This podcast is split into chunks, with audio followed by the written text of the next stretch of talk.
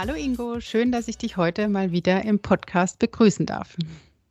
Hallo Nina, freut mich auch, dass wir über das Thema Schwerlastentwässerung reden dürfen. Ja, du bist ja unser Experte in diesem Bereich und hast schon viele Kunden äh, betreut in den letzten Jahren damit. Ähm, was genau fällt denn eigentlich unter die Kategorie Schwerlastentwässerung? Also welche Projekte gehören dazu? Ja, ähm, wir als Entwässerungsrinnenhersteller, wir unterliegen der DIN EN 1433 und diese DIN unterscheidet sich in sechs Lastfällen.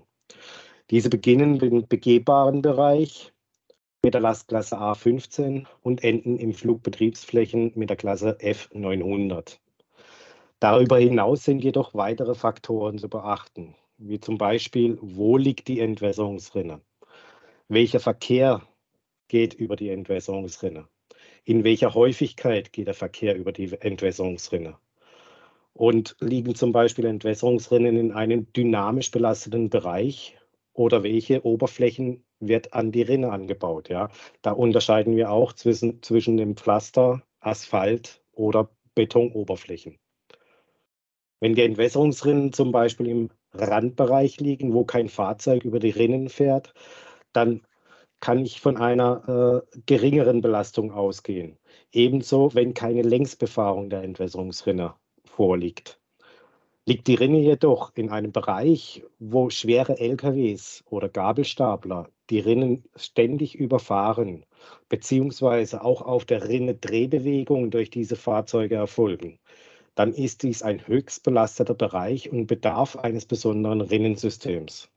Genau diese Faktoren die betrachten wir im Projektmanagement ganz besonders, um dem Kunden die richtigen Entwässerungssysteme aus unserem Produktportfolio anbieten zu können und vorzuschlagen. Okay, und ähm, was ist dann jetzt das Besondere? Du hast schon ein paar äh, Begriffe genannt, äh, wenn man jetzt so ein Projekt plant. Was, auf was muss man besonders achten? Grundsätzlich ist es wichtig, mit welchen Belastungen in diesem Bereich gerechnet wird. Hier gibt es Unterschiede, ob es sich um ein Neubaugebiet handelt oder einen Industriebereich mit einer Logistikfläche. Ein weiterer Punkt sind auch die äh, lokalen Regelungen, wie das anfallende Regenwasser abgeleitet werden kann.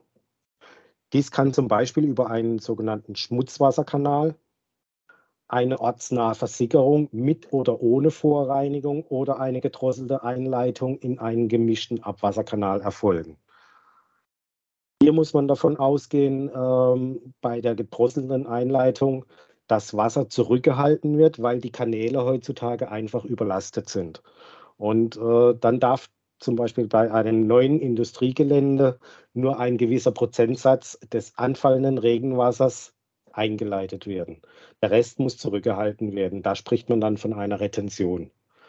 In der heutigen Zeit werden in großen Industrieanlagen die Flächen überwiegend versiegelt durch Pflasterbauweise, Asphaltbauweise oder äh, sogar auch Betonflächen. Hierzu müssen die Rinnensysteme sehr viel Wasser aufnehmen können. Diese verschiedenen Bereiche kommen eben dieser Retention zugleich.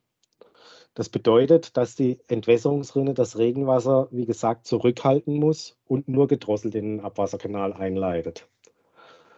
Um eine ausreichend große Entwässerungsrinne einzuplanen, haben wir ein eigenes Berechnungsprogramm, welches mit verschiedenen Faktoren die Dimensionierung der Entwässerungsrinne auswählt. Grundsätzlich hierzu bilden die Kostra-Tabellen des Deutschen Wetterdienstes in Zusammenhang mit verschiedenen Normen und Regelwerke wie der DIN 1986-100 oder der RAS äh, die Grundlagen für dieses Berechnungsprogramm. Hier werden Regenwerte angenommen, die teilweise an die 300 Liter pro Sekunde Hektar aufbringen und somit sehr große Wassermengen in kurzer Zeit auf das Rinnensystem bringen, was das Rinnensystem dann natürlich auch aufnehmen muss. Durch verschiedene Vorgaben in den regionalen Behörden ist in den verschiedenen Projekten eine Vorbehandlung des Oberflächenwassers notwendig. Insbesondere bei, bei Logistikflächen kommt es vermehrt zu Verschmutzungen durch Reifen- oder Bremsabrieb oder durch Schwermetalle und Öle und Benzine. Durch die Forderung der ortsnahen Versickerung des Oberflächenwassers müssen diese vorgereinigt werden, damit keine Schadstoffe in das Grundwasser gelangen. Was gibt es denn grundsätzlich jetzt für Regelwerke, äh, Normen ähm, für den Bereich Schwerlast? Also zum einen sind wir als Hersteller von Entwässerungsrinnen ähm, verpflichtet, den Forderungen der DIN EN 1433 gerecht zu werden. Ähm, diese ist aber eine reine äh, ja, Norm für die Herstellung und Prüfung dieser Entwässerungssysteme. Hier wird beschrieben, aus was eine Entwässerungsrinne bestehen darf und welche Prüfungen sie unterliegen muss. Damit diese Entwässerungsrinnen eine entsprechende Kennzeichnung nach CE-Kennzeichnung und auch der notwendigen Belastungskennzeichnung erhalten. Es ist natürlich wichtig, ob sie jetzt nur bis zur Klasse A15 belastbar ist oder bis zur Klasse F900 für sogenannte äh, Flugbetriebsflächen. Jedoch haben wir auch andere Regelwerke, mit denen wir Berührungspunkte haben. So ist zum Beispiel die RSTO, das ist die Richtlinie für die Standardisierung des Oberbaus von Verkehrsflächen, für uns bestimmend, oder die RAS, die Richtlinie für Anlagen von Straßen. In diesen werden dann zum Beispiel bei der RSTO die, Ober die, die Aufbauten der Straßenflächen beschrieben. Wenn ich jetzt eine Asphaltfläche habe, ähm, wie wird der Unterbau gemacht? Was habe ich für Tragschichten? Wo sind die Frostschutzschichten? Wie werden diese verdichtet?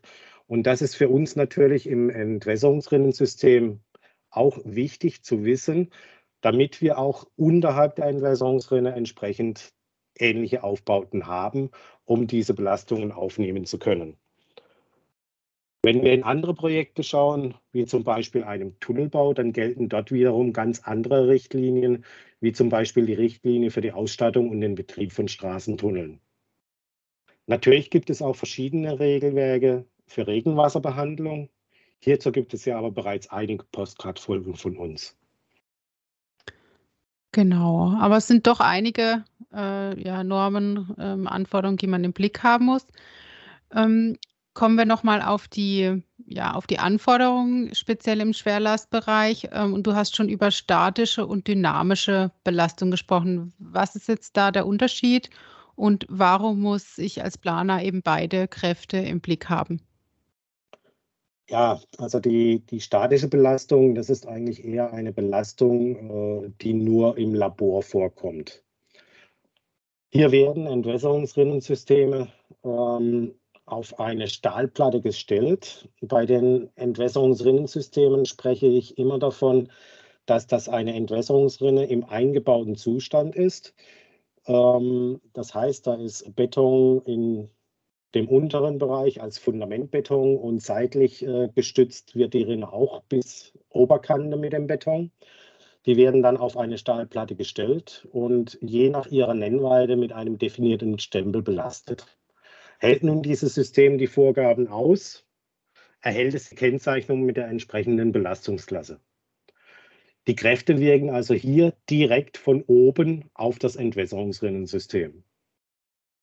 Bei den dynamischen Lasten sprechen wir eher von den reellen Lasten, weil diese werden im Labor nicht geprüft. Hier geht es in erster Linie um Erfahrungswerte der Hersteller und äh, mit ihren Entwässerungsrinnensystemen und äh, dass auch im Betrieb hier diese entsprechenden Belastungen aufgefangen werden können. Dies kann zum einen die Frequentierung der Entwässerungsrinnen sein. Wie viele Fahrzeuge gehen am Tag, im Jahr äh, über diese Entwässerungsrinnen? Was sind das für Fahrzeuge? Handelt es sich nur um PKWs? Handelt es sich um Gabelstapler oder äh, um LKWs? Die RSTO unterscheidet hier zum Beispiel genau diese Belastungssituation im re reellen Bereich. Das heißt, ähm, hier werden unterschiedlichste Achsübergänge vorausgesetzt, um den richtigen Straßenaufbau zu bestimmen. Es ist ein Unterschied, ob ich ein Wohngebiet habe, wo jetzt äh, in der Woche ein, zwei Müllfahrzeuge drüber fahren oder ob ich eine vielbefahrene Bundesautobahn habe, wo täglich tausende LKWs äh, die Straßen belasten. Dort brauche ich einen viel besseren Unterbau, der höher verdichtet ist, damit diese Belastungen überhaupt der Straße standgehalten werden.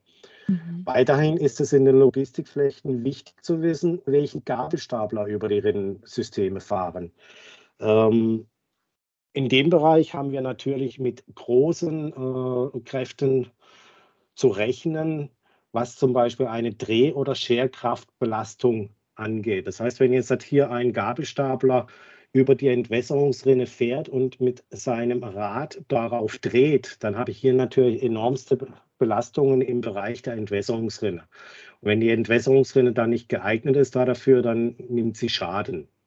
Dann bricht sie, oder, oder? Dann bricht sie in der Seitenwandung, dann bricht sie in, in, in der Sohle. Auch hier ist es wichtig, äh, wie ist der Aufbau unterhalb der Entwässerungsrinne, damit auch hier ein richtiger Verbund der Entwässerungsrinne mit dem Einbau erfolgen kann. Mhm. Letztendlich äh, sind aber auch die angrenzenden Oberflächen äh, wichtig, dass die uns bekannt sind. Ähm, zum Beispiel eine Betonfläche weist eine thermische Ausdehnung an, aus und diese Ausdehnung wirkt direkt auf die Seitenwandung der Rinnen. Somit kann das auch da wieder zu entsprechenden Schäden führen. Oder man kennt es im Pflasterflächenbau. Dort werden diese Pflastersteine auf eine lose Splittbeton gesetzt und äh, können doch zu enormen Schubkräften auf die Rinne führen. Wenn diese Schubkräfte nicht zurückgehalten werden, dann ist natürlich äh, der Schaden an der Entwässerungsrinne vorprogrammiert. Letztendlich ist dann auch der Aufbau der einzelnen Schichten äh, wichtig. Das heißt also, in, in den Fällen werden unterhalb der Rinnensysteme äh, oftmals, das sehe ich immer wieder an Baustellen, keine Tragschichten eingeplant. Unter den normalen Verkehrsflächen werden Tragschichten teilweise bis zu 60 Zentimeter in der Stärke eingeplant, um die Belastungen aufnehmen zu können. Diese werden auch mit äh, hohen Verdichtungswerten verdichtet. Und äh, das in den meisten Fällen werden die Rinnensysteme einfach auf ein Planum aufgesetzt. Planum bedeutet, das ist der anstehende Boden, den ich vorfinde in der Tiefe. Mhm. Ähm, der wird mit einem geringeren Bereich verdichtet und ähm, dann wird darauf das Entwässerungsrinnensystem gesetzt. Jetzt kann man sich natürlich vorstellen, wenn die Straße nebendran höher verdichtet ist, dann setzt sich diese Straße nicht so schnell wie eine Entwässerungsrinne, die auf einem weicheren äh, Boden aufgesetzt wird. Ja. Und äh, dann kann es da natürlich auch zu Schäden im Entwässerungsrinnensystem kommen. Um äh, das zu vermeiden, sollten wir natürlich dann auch die Aufbauten neben der Entwässerungsrinne wissen und die werden auch bei uns in der Planung mit berücksichtigt. Und was war jetzt so das anspruchsvollste Projekt in, in deinem Bereich? bisher? Also eines der anspruchsvollsten Projekte war das Containerterminal Eurogate in Hamburg. Hier wurde ein Schwerlastrinnensystem eingebaut, ohne dass man die Berücksichtigung der tatsächlich anfallenden Lasten getroffen hat. Das hat natürlich dann zu Schäden in diesem Entwässerungsrinnensystem geführt. Und äh, das hat man ja erkannt, dass man hier mit ganz anderen Kräften rechnen muss. Und so ähm, war dann im Prinzip der Betreiber dieser Anlage genötigt, ein hochbelastbares Entwässerungsrinnensystem einzusetzen, weil auf diesen Container-Terminals, dort fahren sogenannte Reed-Stacker. Das sind Gabelstapler oder Stapler an sich ähm, in diesen Container-Terminals, die die 40-Fuß-Container packen und ähm, dann entsprechend äh, zu ihrem Bestimmungsort fahren. Diese Fahrzeuge bringen eine beladenen Zustandslast von 100 Tonnen pro Achse mit sich. Das hm. habe ich natürlich dann äh, nicht mehr mit der DIN EN 1433 äh, abgedeckt, weil diese DIN EN 1433, die endet mit einer Prüflast von 90 Tonnen. Somit habe ich hier eigentlich eine Belastung, die über keine Norm in irgendeiner Form abgedeckt wird. Wir haben dann in Zusammenarbeit mit einem externen Statiker den gesamten Aufbau des Rinnensystems Faserfix Big BLS berechnet ähm, und dann dieser extremen Belastung äh, zugeführt. Ich habe hier im Prinzip äh, einen Statiker an der Hand, der uns dann auch entsprechend diesen örtlichen Vorgaben eine passende ähm, Belastungsstatik mitliefert. Und somit hat der Kunde die hohe Sicherheit, dass dieses Rinnensystem dann auch in diesen extremen Schwerlastbereichen funktioniert. Und für viele Jahre dann natürlich für, auch. Ne? Natürlich für viele Jahre. Und ist das jetzt die ähm, eine Ausnahme oder ähm, gibt es öfter solche statischen Berechnungen, die man zusätzlich anfertigen muss? Also in, in verschiedenen Bereichen ähm, können wir bereits mit einer entsprechenden Statik dienen. Wir haben dieses Rinnensystem Fasefix Big BLS einer äh, DEBT-Prüfung unterzogen. Und äh, in dieser DEBT-Zulassung sind bereits äh, Statiken für vier Lastfälle vorhanden. Jedoch kann es von Projekt zu Projekt immer wieder Unterschiede geben. Äh, das heißt, äh, wie jetzt hier zum Beispiel in Hamburg habe ich doch einen recht sandigen Untergrund. Ähm, dort, dort habe ich nicht die Möglichkeit, so sehr zu verdichten. Das heißt, ich muss also hier mit ganz anderen Werten rechnen für die statische Berechnung dieser Entwässerungsrinnen, wie ich jetzt zum Beispiel, ähm, ich sage es mal in Bayern, äh, wo ich dann doch etwas mehr kiesigen Boden habe, äh, wo ich natürlich ganz andere Verdichtungswerte hinbekomme. Und das ist natürlich dann auch immer eine entsprechende Herausforderung. Wir machen projektspezifische Statiken, die haben wir auch teilweise schon für Exportbereiche gemacht. Genauso wie wir es auch hier äh, in Deutschland äh, stellenweise unterlegen. Ähm, in den meisten Fällen kommen wir aber mit den statischen Berechnungen, die in der DIBT-Zulassung verankert sind, hin. Und äh, von daher brauchen wir dann dort nicht zusätzlich nochmal zu rechnen. Da geht es dann hauptsächlich um Logistikflächen, Flugbetriebsflächen oder dann eben so diese sogenannten Extremstbelastungen dieser Container-Terminals, wo dann diese Reach-Stacker fahren. Mhm. Du hast ja schon angesprochen am Anfang, immer wichtiger wird auch im Schwerlastbereich die Anforderung zur Regenwasserbehandlung. Was gibt es jetzt hier für Lösungen, ähm, von, um das abzudecken? Ja, grundsätzlich versuchen wir immer wieder mit unseren bestehenden Rinnensystemen eine Kombination für den benötigten Anwendungsfall in, dies, in dem einzelnen Projekt herzustellen. In unserem reichhaltigen Produktportfolio haben wir eigentlich für alle Anwendungen meistens das passende Rinnensystem für den Kunden. So können wir zum Beispiel, wenn ich jetzt eine extremste Schwerbelastung habe, aber auch die Forderung einer ähm, Vorreinigung des Wassers, damit es dann entsprechend ortsnah versickert werden lassen kann, habe ich auch die Möglichkeit zu sagen, okay, ich nehme hier diese Phasefix Peak BLS Rinnensysteme und kombiniere diese mit unserem Filtersystem der Drainfix Clean Rinner.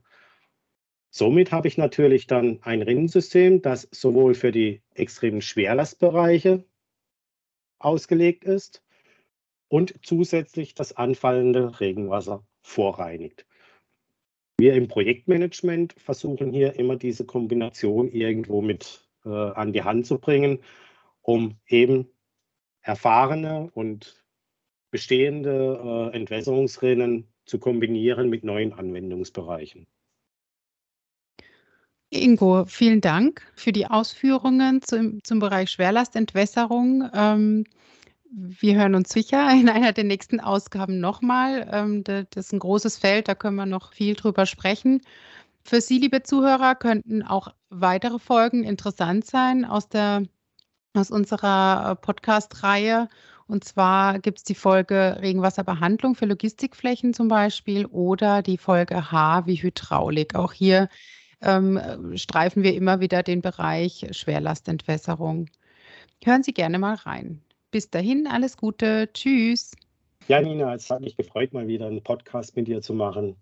Und äh, ich denke, dieses Thema ist sehr, sehr reichhaltig und kann mit Sicherheit das eine oder andere äh, noch folgen. In dem Sinne wünsche ich viel Erfolg für Ihr zukünftiges Projekt und danke fürs Zuhören. Tschüss.